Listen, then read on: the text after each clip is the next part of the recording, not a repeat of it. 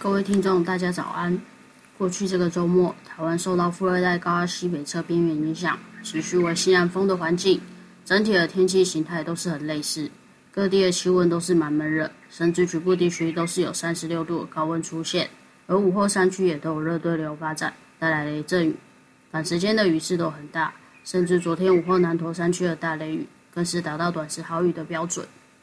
而预期在本周台湾都还是受到富二代高压的影响，主要都是盛行西南风或是偏南风，因此在气温上都会是比较偏热的，高温普遍都是可以来到三十二至三十五度，而局部地区像是南部内陆侧或是被风沉降作用较明显的大台北及华东中国地区，更是要留意三十六度或者是以上的气温出现，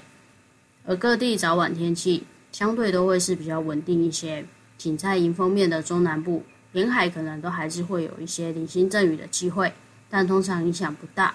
主要降雨影响较大的，通常会是在午后山区发展起来的热对流，通常都是会伴随比较明显的雷雨，而且这样子的降雨方范围也将都是有机会扩展到平地侧一带。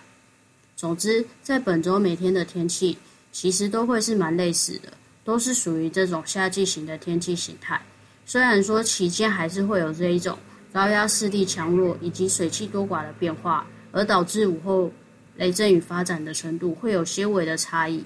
但主要还是要提醒各位观众朋友，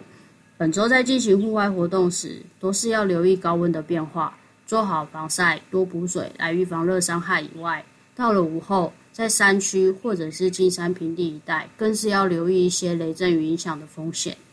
虽然说热对流带来的降雨，它持续的时间会是比较短暂，可能一两个小时，大雨的时间就过去。但通常它这样子的短时雨势都是会比较猛烈一些，因此